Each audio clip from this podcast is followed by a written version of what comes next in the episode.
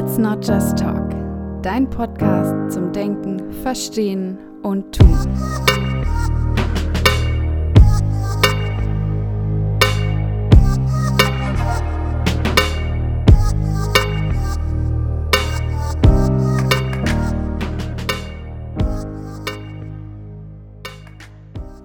Hallo und herzlich willkommen zu einer neuen Folge des Podcasts Let's Not Just Talk. Ich muss gestehen, diese Podcast-Folge entsteht wirklich sehr, sehr spontan.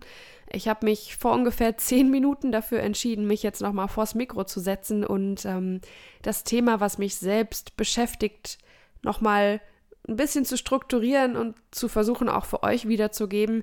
Denn ich glaube, nahezu alle Menschen sind auch des Öfteren im Leben mit dieser Thematik konfrontiert. Und ich kann mir vorstellen, dass es für den einen oder die andere einfach spannend ist, so meine Sichtweise zu hören und meine eigenen Erfahrungen damit vielleicht auch mitzukriegen. Und zwar soll es heute um das Thema Entscheidung treffen und zu einer Entscheidung stehen gehen. Ich hatte in einer vorherigen Folge ähm, das Modell des Rubicon vorgestellt, in dem es eben darum geht, sich ein bestimmtes Ziel zu setzen und habe da quasi den Prozess beschrieben, wie man da hinkommt zu sagen, okay, ich habe jetzt dieses eine Ziel und das werde ich verfolgen. Wenn ihr Lust habt, hört auch gerne in die Folge nochmal rein. Da ging es einfach darum, unter vielen verschiedenen Optionen auch zu wählen und sich letztendlich für einen Lebensweg festzulegen. Jetzt ist es aber so, dass wir im Alltag immer wieder mit Entscheidungen konfrontiert werden, die vielleicht nicht nur darum gehen zu sagen, okay, welches Brötchen möchte ich heute Morgen essen zum Beispiel, sondern die auch unser Leben in gewisser Art und Weise verändern. Ich beispielsweise habe gerade im beruflichen eine sehr, sehr große Entscheidung vor mir stehen. Es geht um die Jobwahl nach meinem Masterstudium. Ich würde natürlich gerne direkt Vollzeit einsteigen in eine Stelle, die eben auch die Tätigkeit ist, die ich jetzt im Masterstudiengang auch lerne, nämlich Beratung in der sozialen Arbeit und muss da feststellen, dass es äh, wie immer ist im Leben an solchen Schnittstellen, dass natürlich nicht alle Arbeitgeber zur gleichen Zeit äh, Bewerbungen annehmen oder sich entscheiden, mich einladen zu wollen, sondern dass es eben so ganz viele Schnittstellen gibt, wo es jetzt dazu kommt, dass ich beispielsweise die Zusage der Einstelle habe, aber noch unsicher bin, ob ich das denn jetzt auch annehmen möchte, weil ich beispielsweise noch auf eine Rückmeldung von einer anderen Stelle warte, die ich ja eigentlich auch super cool finde. Ich habe das mir für heute gedacht, dass wir es, obwohl diese Folge jetzt wirklich sehr spontan entsteht, trotzdem so ein bisschen strukturieren, dass wir uns im ersten Schritt damit befassen, wie entsteht eigentlich Handeln das passt gerade ganz gut, da ich in meiner Masterarbeit unter anderem die Rational Choice Theorie erwähne. Eine Theorie, die jetzt erstmal professionsungebunden menschliches Handeln versucht zu erklären. Im zweiten Schritt möchte ich mit euch schauen, warum fällt es uns denn eigentlich schwer, Entscheidungen zu treffen? Was ich vorhin schon angesprochen hatte, was sind denn so die Knackpunkte, die Gründe, weswegen wir letztendlich obwohl wir vielleicht rational eine Entscheidung vermeintlich schon getroffen haben, doch nochmal umschwenken oder uns nicht festlegen wollen. Was sind denn da so die Dinge, die uns Angst machen? Was passiert denn da in so einem Entscheidungsprozess? Und als dritte und für mich natürlich auch wichtigste Sache, dann zu schauen, was hilft denn? Was hilft bei einer Entscheidung, die für uns vermeintlich auch große Auswirkungen hat, nämlich eine Jobsuche nach dem Studium oder die Wahl des Wohnortes, die Trennung von Partner, Partnerin. Was hilft dabei, dann Entscheidungen treffen zu können und auch mit einem gefestigten Standpunkt hinter den Entscheidungen zu stehen und nicht, wenn die Entscheidung getroffen ist, auch noch so halb trotzdem in der Luft zu hängen und zu denken, na ja, ich habe es jetzt entschieden, aber so wirklich wohl fühle ich mich damit doch nicht.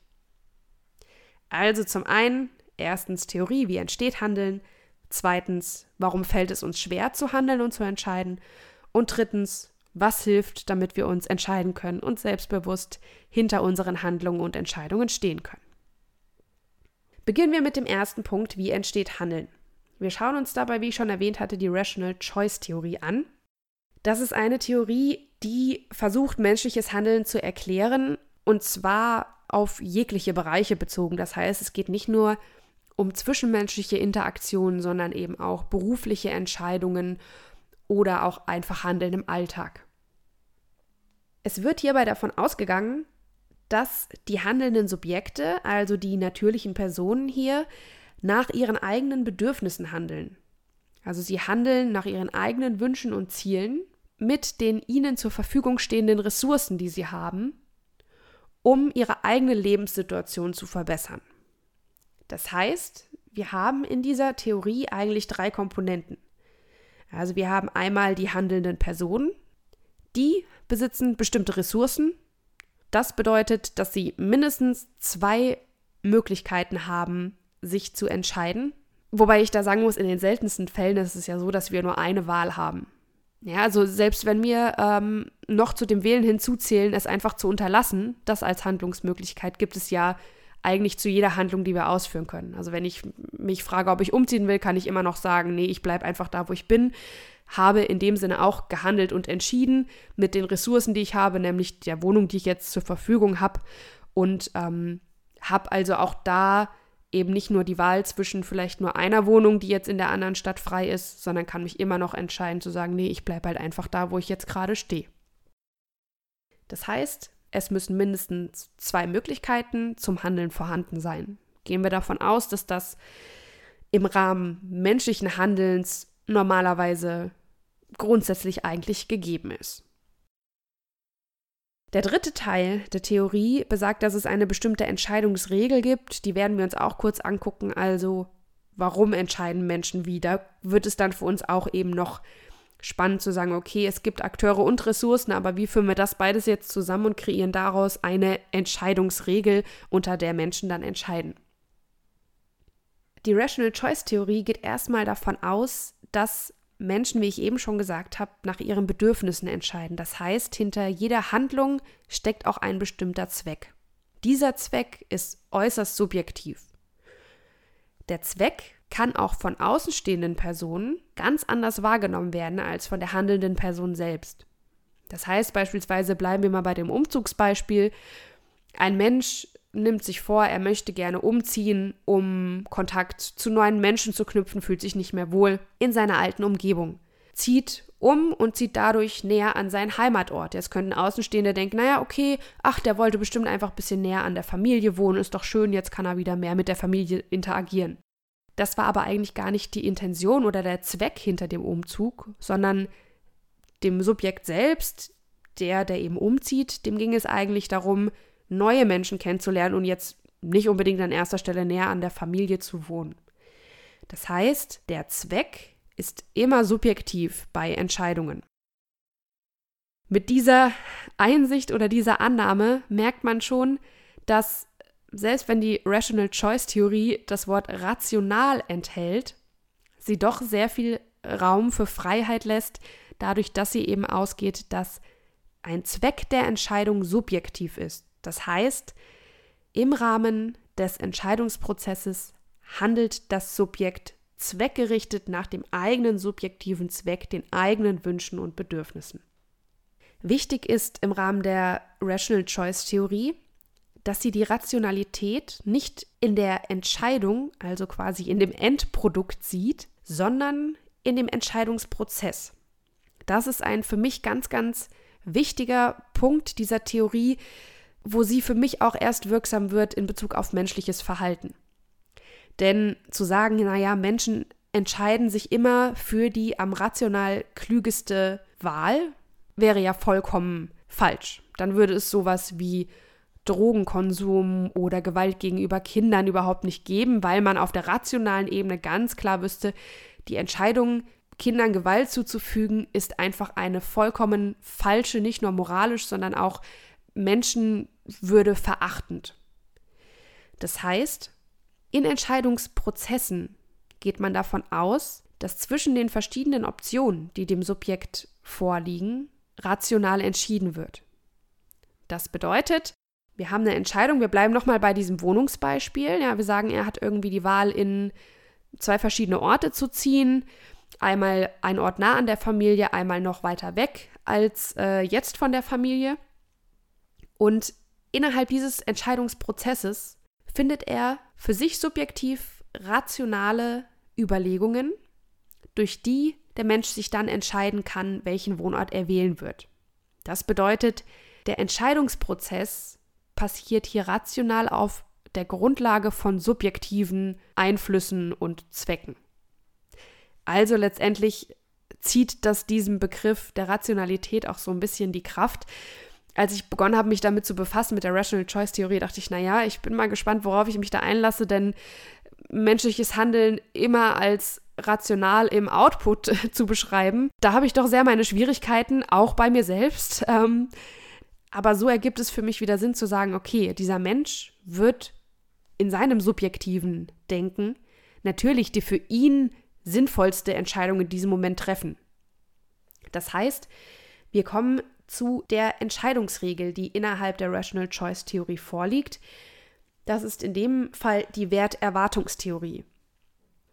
Der Name Werterwartungstheorie sagt eigentlich schon aus, worum es eben in dieser Entscheidungsregel geht, nämlich dass man davon ausgeht, dass Subjekte verschiedene Handlungsalternativen haben, diese auch erstmal wahrnehmen müssen, um überhaupt mit ihnen kalkulieren zu können.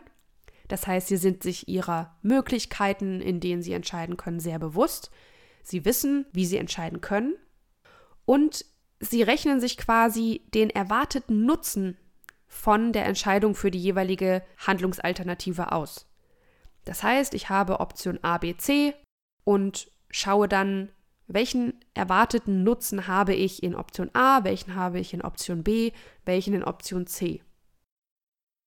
Diese Einschätzung des Nutzens ist natürlich auch höchst subjektiv, wo es für den einen vielleicht ein großer Pluspunkt ist zu sagen, aha, bleiben bei dem Wohnbeispiel, bei Option A wohne ich näher an meiner Familie. So ist es für eine andere Person vielleicht sinnvoller oder die richtigere Wahl zu sagen, nee, ich habe aber viel mehr davon, wenn ich vielleicht weit von meiner Familie wegziehe, weil ich habe sowieso kein gutes Verhältnis zu meiner Familie und in Stadt C finde ich sowieso die Innenstadt schöner, in der ich dann leben könnte. Das heißt, auch hier in der Bewertung des Nutzens der einzelnen Handlungsoptionen liegt auch wieder sehr, sehr viel Subjektivität und dadurch auch Individualität. Das bedeutet, hier geht es wirklich darum, eben nicht nur die verschiedenen Optionen zu haben, sondern auch sich damit auseinanderzusetzen, welche denn den meisten Nutzen für mich hat. Jetzt kann es dazu kommen, dass wir im Alltag täglich kleinere Entscheidungen treffen, wie eben vorhin auch schon erwähnt, welches Brötchen esse ich morgens. Da kann es sein, dass sich bestimmte Routinen einstellen. Das heißt, ähm, beispielsweise mag ich vom Geschmack her gerne Körnerbrötchen, Deswegen kaufe ich mir routiniert morgens ein Körnerbrötchen. Da muss ich mich jetzt nicht jeden Morgen wieder neu darauf fokussieren, in der Bäckerei zu verzweifeln, welches Brötchen denn jetzt den größten erwarteten Nutzen für mich hat. Das sind routinierte Abläufe, die aber natürlich durch subjektive Entscheidungen entstanden sind. Das heißt, auch routiniertes Handeln ist einmal durch eine bestimmte Entscheidung entstanden Vielleicht kann dann auch die Entscheidung sein, naja, vielleicht würde mir ein anderes Brötchen auch mal besser schmecken, aber ich will einfach morgens meine Ruhe haben und mir keine Gedanken darüber machen müssen, was ich denn da jetzt wähle. Deswegen nehme ich einfach immer das Gleiche. Ist auch dann vielleicht der subjektiv erwartete Nutzen am höchsten, nämlich einfach meine Ruhe zu haben und nicht morgens schon in Denkprozessen über Brötchen mich zu verharren und ähm, einfach morgens meine Ruhe zu haben und meinen Kaffee genießen zu können. Das heißt, selbst Entscheidungen, die in die Routine übergehen, folgen in gewisser Art und Weise dieser Entscheidungsregel. So, im besten Fall äh, haben wir uns natürlich dann im Rahmen dieser Entscheidungsregel entschieden. Wir haben abgewägt, welche der Möglichkeiten vielleicht den subjektiv erwarteten Nutzen hat. Wichtig ist dabei auch immer zu erwähnen, das sind alles nicht immer bewusste Vorgänge. Das heißt, gerade in so Alltagsentscheidungen passiert es eben, wie ich sagte, oft routiniert, aber auch unbewusst, dass wir eben Entscheidungen treffen, die zum Beispiel auf bestimmten Erfahrungen beruhen. Also ich weiß zum Beispiel, wenn ich in Bus A steige, bin ich schneller als in Bus B. Deswegen steige ich automatisch in Bus A, ohne jeden Morgen bewusst darüber zu entscheiden, fände ich es nicht schöner, mit Bus B zu fahren, um die Landschaft zu genießen. Das heißt, nicht immer sind wir uns den Entscheidungen, die wir treffen, bewusst, aber dennoch gerade bei größeren Entscheidungen kann es eben auch zu einer bewussten Abwägung kommen, zu einem Kosten-Nutzen-Vergleichen der jeweiligen Option. Okay, so viel erstmal zur Rational Choice Theorie, zu der Entscheidungsregel der Werterwartungstheorie. Ich hoffe, es ist so ganz deutlich geworden, was so eine der ja größten oder bekanntesten Handlungstheorien dazu sagt, wie Handeln entsteht. Ich finde sie persönlich sehr, sehr sinnvoll und logisch und sehr gut übertragbar eben auch auf das, was man selbst wahrnimmt, wie man Entscheidungen trifft oder wie das eigene Handeln entsteht. Kommen wir aber jetzt mal zu der spannenden Frage, warum fällt es uns denn dann so schwer, Entscheidungen zu treffen? Wenn wir doch eigentlich den Nutzen abwägen können, wenn wir wissen, welcher erwartete Nutzen für uns der höchstmögliche ist unter den verschiedenen Optionen. Was hemmt uns dann oft, Entscheidungen zu treffen und was macht uns da teilweise das Leben schwer? Zum einen glaube ich, dass es ganz viel damit zusammenhängt, dass wir natürlich im Rahmen der Einschätzung des erwarteten Nutzens uns nie wirklich sicher sein können, ob dieser Nutzen denn tatsächlich eintritt. Das heißt, wenn wir nicht jeden Morgen zur gleichen Bäckerei gehen und wissen, welches Brötchen uns erwartet, kann es sein, dass bei einer anderen Bäckerei wir vermeintlich denken, okay, das Körnerbrötchen ist das Beste und dann merken, boah, nee, hier schmeckt es aber überhaupt nicht. Also die Ungewissheit in einer Situation, die wir so vielleicht noch nicht erlebt haben, den Nutzen überhaupt einschätzen zu können. Ja, es ist schwierig, auf einer Grundlage von Unwissenheit zu entscheiden, wie groß denn der Nutzen sein wird. Im Rahmen meiner jetzigen Lage, nämlich der Wahl einer Stelle nach dem Studium, ist es letztendlich ja genau das Gleiche. Das heißt, ich weiß nicht, worauf ich mich in den neuen Jobs tatsächlich einlasse. Natürlich war ich auch in der einen oder anderen Einrichtung zur Hospitation, habe da mal einen Tag miterlebt, habe das Team kennengelernt, aber den wirklichen Alltag in dem Job, ja wirklich für 40 Stunden in der Woche da zu sein, das kenne ich nicht. Und da kann ich jetzt nicht einschätzen, ob mich das im Alltag überfordern wird, ob ich sage, da habe ich so viele Freiräume, dass ich doch mal für mich auch entspannen kann. In welchem Feld der sozialen Arbeit ich mich gegebenenfalls wohlfühle, kann ich auch nicht vorher einschätzen, bevor ich es nicht wirklich in der Praxis versucht habe. Das heißt, ich kann mir zwar vorher so meine Gedanken darüber machen, aber was dann oft passiert, ist eben, dass man sich in diesen Gedanken verliert. Also man hat Option A, B, C und versucht sich natürlich den Nutzen der Option irgendwie auszurechnen, kommt aber immer wieder an diesen Punkt, dass man diesen Nutzen eigentlich gar nicht greifen kann, weil man sich ihn zwar vielleicht irgendwie denken kann, aber das eben nicht Hand und Fuß hat. Das heißt, man holt sich vielleicht Rat von Freunden oder Freundinnen, Rat von den Eltern, vielleicht auch von Personen innerhalb der Einrichtung, von Bekannten. Man beginnt also, dadurch, dass man eben selbst noch nicht so viel Erfahrung hat oder nicht so viel Greifbares hat, von außen Input zu holen, zu sagen, okay, wie siehst du das denn? Wie würdest du dich denn entscheiden? Was denkst du denn dazu? Vermeintlich hilft das erstmal, diese ganzen Meinungen und Gründe zu hören von anderen Personen, weswegen sie den einen Job ablehnen würden und den anderen annehmen. Aber letztendlich passiert im Umkehrschluss eher genau das Gegenteil, nämlich eine Reizüberflutung und eine Überforderung.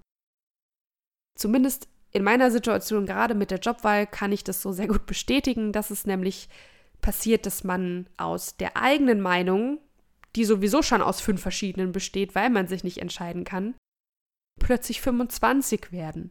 Weil die Menschen, die man fragt, natürlich auch nicht sagen, oder zumindest in den meisten Fällen auch nicht klar sagen, ja, mach das unbedingt, sondern natürlich eher nochmal mit dir in die Diskussion, ins Gespräch gehen dich bei der Entscheidung unterstützen wollen und dabei eher noch mehr Argumente für Pro oder Contra einwerfen, als dass man wirklich eine klare Linie für sich selbst fahren kann. Das heißt, die eigene Unsicherheit wird dadurch oder kann dadurch eher noch mal stärker werden, indem ich eben ganz, ganz, ganz viele Menschen, ganz viele Meinungen mit einbeziehe.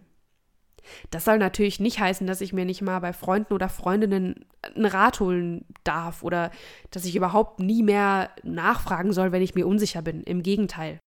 Dafür sind ja Menschen auch da, dass man sich gegenseitig unterstützt und hilft. Aber gerade in Situationen, in denen es wirklich um das eigene Leben geht und auch um Veränderung des eigenen Lebens, sich mal ein Stück zurückzunehmen, zu sagen, ich nehme mir für mich jetzt mal die Zeit, nur für mich alleine und durchdenke das mal ohne die äußeren Einflüsse. Das passiert zumindest mir relativ selten. In vielen kleinen Alltagsentscheidungen bin ich wunderbar darin, mich für mich selbst zu entscheiden, aber eben bei solchen großen Entscheidungen, bei beruflichen Veränderungen oder bei Veränderungen des Wohnortes, da ist man dann eben doch auch sehr gerne im Austausch und ja, merkt vielleicht auch, dass man die eigene Entscheidung so noch ein bisschen hinausschiebt, weil man ja natürlich erst alle Argumente abwägen muss, auch natürlich aus der Angst, etwas zu verpassen. Wenn wir so bei dem zweiten Punkt, warum fällt uns entscheidend schwer? Ne? Also erster Punkt, so dieser Wust von Gedanken auch anderer Menschen, den man sich da einholt und vielleicht die eher noch Verwirrung dadurch. Und der zweite Punkt, die Angst, etwas zu verpassen. Ich kann mich selbst wirklich da sehr dazu zählen, dass ich sehr, sehr gerne alle möglichen Optionen, die ich habe, mit einschließe und es mir unfassbar schwer fällt, mich zu entscheiden, weil Entscheidung auch immer Verzicht bedeutet. Ja, in der BWL nennt man das auch Alternativkosten. Das bedeutet, wenn ich mich mit der einen Freundin treffe, kann ich mich im gleichen Moment nicht mit den fünf anderen aus meinem Bekanntenkreis treffen. Außer ich lade sie alle gemeinsam ein, aber dann kann ich in der gleichen Zeit nicht alleine auf meiner Couch sitzen.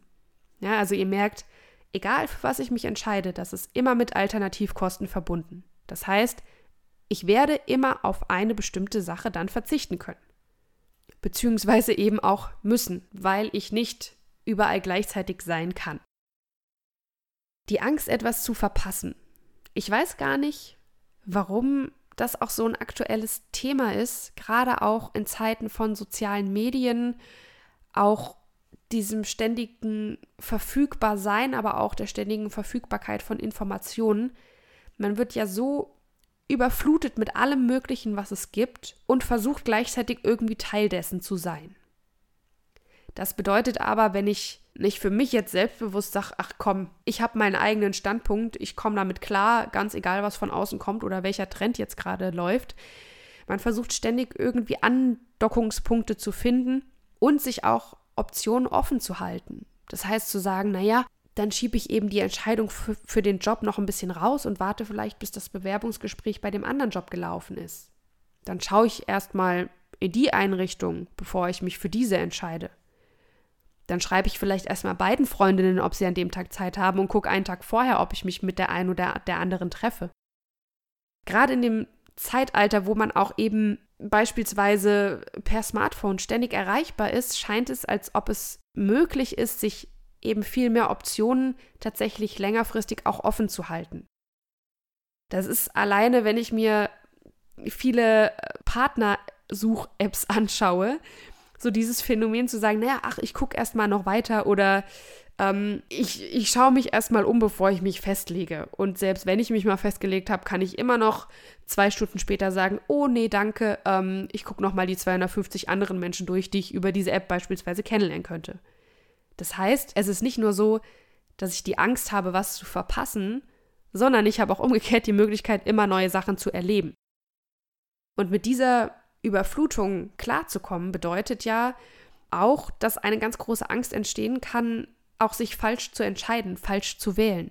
Was ist denn, wenn ich eine Wahl getroffen habe und dann denke, na Mensch, vielleicht wäre das oder etwas anderes in dem anderen Job besser gewesen?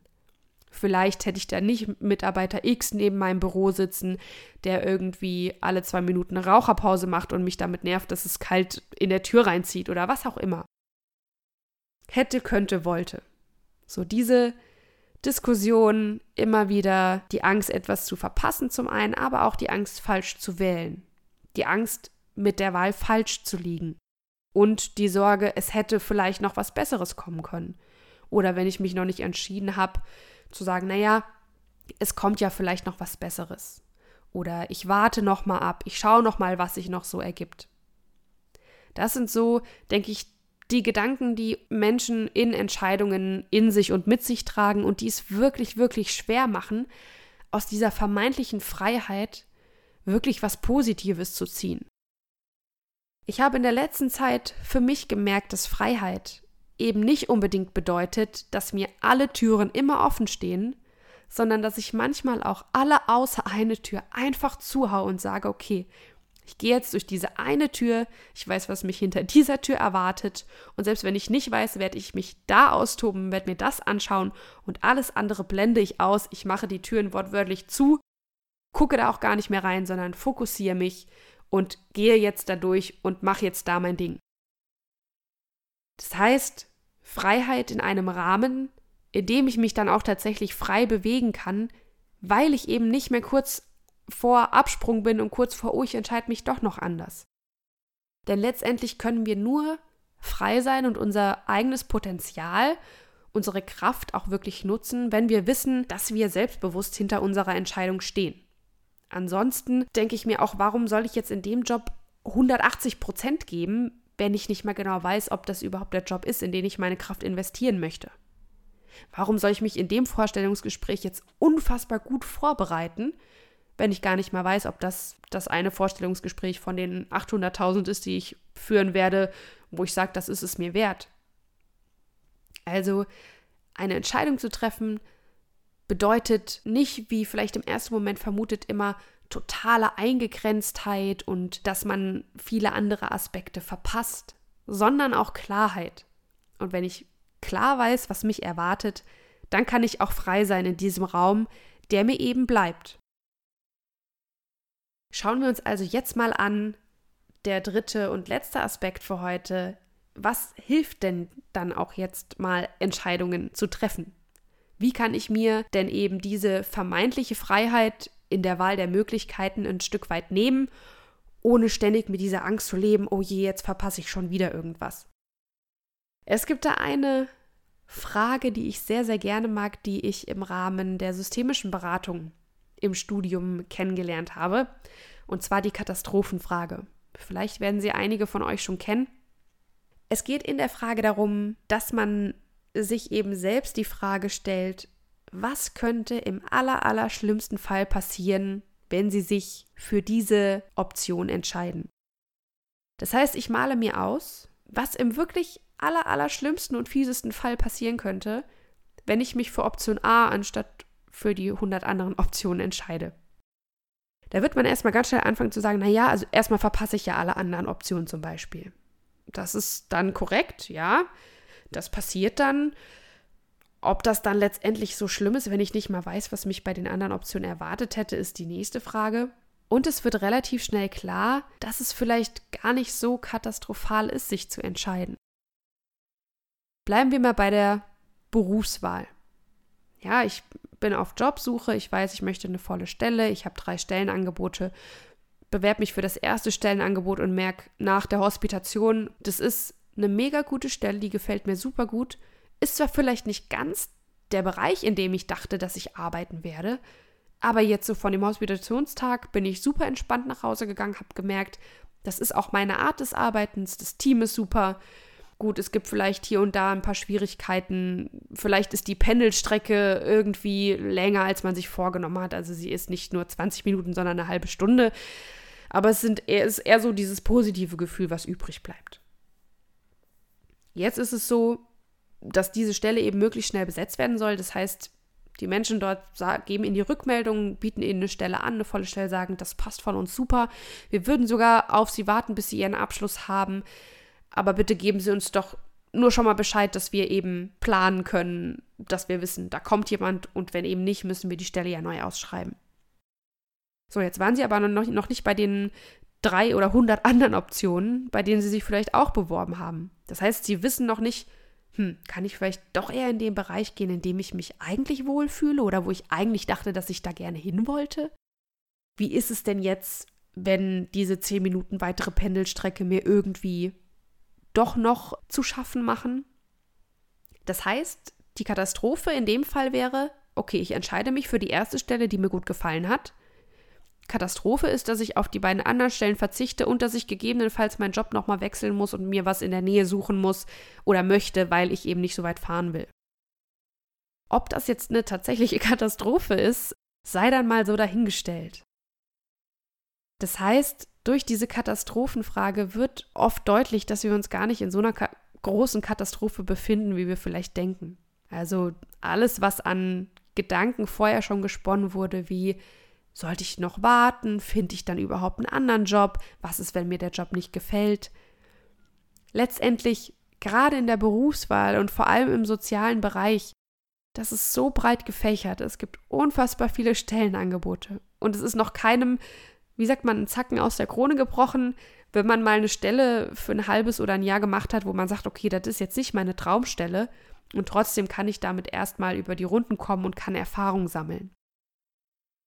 Also hier ganz klar die Entkatastrophisierung quasi zu sagen, okay, der schlimmste Fall, den ich mir vorstellen kann, wenn ich diese Stelle annehme, ist, dass sie mir nicht gefällt und dass ich eine andere suchen muss und dass ich gegebenenfalls die Möglichkeit dieser zwei anderen Stellen verpasst habe.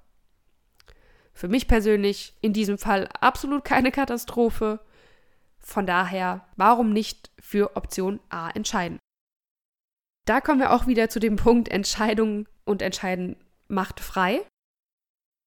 Hier ganz klar, wenn ich mich für Option A entscheide, während ich noch im, im Studium bin, gegebenenfalls noch an der Abschlussarbeit schreibe, diese Entscheidung, die ich getroffen habe, dass ich den Job annehme, dass ich sage, ja, ich mache das, gibt mir die Freiheit, mich komplett auf mein Studium zu konzentrieren, mich nicht noch weiter bewerben zu müssen, nicht weitere Vorstellungsgespräche, Hospitationstage zu haben, sondern einfach zu sagen, ich ziehe das durch, das ist vielleicht sogar das erste Arbeitsfeld, in dem ich arbeite nach dem Studium, wenn man beispielsweise jetzt noch gar keine Praxiserfahrung hat, zu sagen, ich lasse es auf mich zukommen. Ich habe jetzt noch, bis mein Studium fertig ist, Ruhe und auch danach, weil ich schon weiß, wo es weitergeht. Das ist, glaube ich, für alle Studierenden äh, unter uns so ungefähr die entspannteste Haltung im Studium, die man haben kann, wenn man schon weiß, wie es nach dem Studium weitergeht. Und nicht äh, dann vor einem riesigen Feld, beispielsweise der sozialen Arbeit, aber natürlich gilt es auch für andere Studienrichtungen steht und gar nicht weiß, wo, wo man mit dem ganzen Kram, den man irgendwie jetzt innerhalb von drei, vier, fünf Jahren gelernt hat, hin soll. Das heißt, die Entscheidung macht einfach frei, das Hier und Jetzt und die Zeit jetzt einfach auch anders zu genießen, freier zu genießen. Dazu gehört eben aber auch, wie ich vorhin auch schon mal, glaube ich, kurz angeschnitten habe, dass man selbstbewusst hinter diesen Entscheidungen stehen kann. Das heißt, es geht also nicht nur darum, durch die Katastrophenfrage beispielsweise das so ein bisschen zu reduzieren und zu selbst zu sehen, die Katastrophe ist gar nicht so groß, sondern dadurch eben auch selbstbewusst hinter der Entscheidung stehen zu können. Zu sagen, ich ziehe das jetzt durch, auch vielleicht egal, ob Partner, Partnerin mir da andere Vorschläge gibt oder ob Menschen da anderer Meinung sind. Ich will das jetzt machen, ich habe da Lust drauf, mein Bauchgefühl sagt mir, das ist wunderbar, ich fühle mich dort wohl, ich mache das. Und mit dieser selbstbewussten Einstellung kann ich dann auch ganz anders diese Entscheidung vertreten. Das heißt, ich bin nicht mehr in diesem Abwägen vom erwarteten Nutzen, sondern ich habe auf einer anderen Ebene erstmal die Entscheidung getroffen zu sagen, okay, ich bin vielleicht gerade ein bisschen hilflos in der Entscheidung, weil ich die Auswirkungen der Entscheidung gar nicht kenne. Aber ich gehe das jetzt an, ich mache das. Und ich habe letztens erst ein schönes Zitat gehört, entweder ich siege oder ich lerne. Von daher, entweder ist es die Stelle, in der ich sage, ich verharre da jetzt meine äh, nächsten 20 Jahre, oder ich sage, da Mensch, jetzt habe ich ein Arbeitsfeld der sozialen Arbeit oder dass ich schon mal ausschließen kann. Nee, da war ich jetzt für ein Jahr und merke, das ist es wohl nicht. So, und das ist ja eigentlich, wenn man es mal so betrachtet, auch gar keine Katastrophe, sondern genau das Gegenteil, nämlich Lernprozess und wichtig und Erfahrung. Und nur durch Probieren kann ich auch merken, was mir in der Praxis gut tut und worin ich aufgehe. Und ganz lange in dem theoretischen Wissen zu verharren, nochmal zu studieren, sich weiterzubilden. Das ist unfassbar wichtig, damit ich kompetent in der Praxis arbeiten kann, gar keine Frage. Gerade im Beratungssetting finde ich das unerlässlich, sich weiterzubilden, auf Fortbildungen zu gehen, sich Gesprächstechniken anzueignen. Überhaupt keine Frage. Unfassbar wichtig, diese Grundlagen mitzubringen. Aber dann zu sagen, so und jetzt schaffe ich es mal, mich daran zu wagen, vielleicht auch in einem Feld, was jetzt nicht mein idealtypischer Job wäre. Aber erstmal vielleicht im Kleinen, im Rahmen von anderen Situationen bestimmte Techniken ausprobieren, bestimmte Methoden einzusetzen, damit zu arbeiten, anzufangen, es anzugehen. Und daraus auch selbstbewusster zu werden in dem, was man selbst möchte und auch was man selbst ist und was man gut kann und wo man sich sieht. Von daher auch hier wieder zum Schluss in dem dritten Punkt, was hilft so der Hinweis zu sagen, ich muss auch nicht immer perfekte Entscheidungen treffen, denn die eine perfekte Entscheidung gibt es ja sogar nach dem, was uns die Theorie sagt, eben nicht. Ne? Entscheidungen sind immer subjektiv und natürlich auch geprägt von der Situation, in der ich mich entscheide. Sagt die Handlungstheorie, die Rational Choice Theorie auch ganz klar. Eigene Erfahrungen, subjektive Erwartungen, all das spielt mit in die Entscheidung ein und kann heute schon anders als morgen sein. Das heißt, sich selbst nicht immer zu sehr unter Druck zu setzen, unbedingt das Richtige wählen zu müssen, nichts falsch zu machen oder auch in ständiger Angst zu leben, etwas zu verpassen. Davon wegzukommen, zu sagen, ich bin da jetzt ein bisschen gnädiger zu mir selbst, treffe meine Entscheidung, weiß, dass sie zu dem Zeitpunkt für mich richtig war und kann deswegen auch dahinter stehen, auch wenn ich in zwei Jahren merke, ups, naja gut, jetzt geht's halt woanders für mich weiter. Also nochmal kurz zusammengefasst. Wir hatten im ersten Punkt die Rational Choice Theorie, die eben besagt, dass Akteure aus verschiedenen Ressourcen entscheiden und eben die Entscheidungsregel haben, die Option zu wählen, die den größten Nutzen für die Person bringt.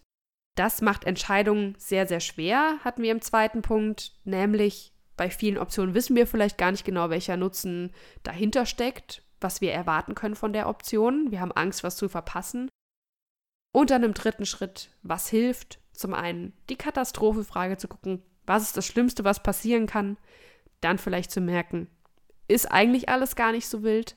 Oder zu merken, das ist ganz, ganz schlimm, was passiert, ich muss die andere Option wählen, ist auch eine Möglichkeit. Und eben so für mich das Wichtigste eigentlich, auch in solchen Situationen gnädig mit sich selbst zu sein, den eigenen Anspruch vielleicht mal so ein bisschen runterzuschrauben und alles, was man erlebt, als Erfahrung sehen und als wertvoll ansehen für sich selbst und für die eigene Entwicklung, um dann eben selbstbewusst sein zu können, zu wissen, wo möchte ich hin und wo sehe ich mich selbst. Ich hoffe, dass ihr auch aus dieser Folge so ein bisschen was für euch mitnehmen könntet. Vielleicht befindet ihr euch in ähnlichen Situationen oder habt generell das schon mal erlebt, in so einer Entscheidungssituation zu sein.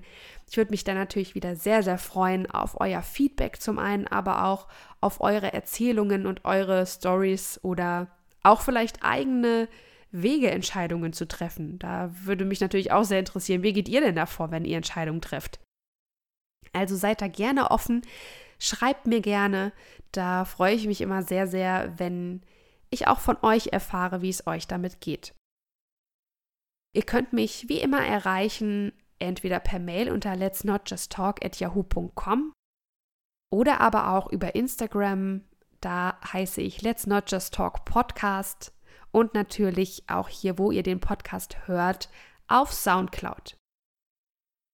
Dann würde ich für heute sagen, vielen, vielen Dank, dass ihr eingeschaltet habt. Ich freue mich sehr, von euch zu hören und wünsche euch erstmal eine gute Zeit und bis zum nächsten Mal.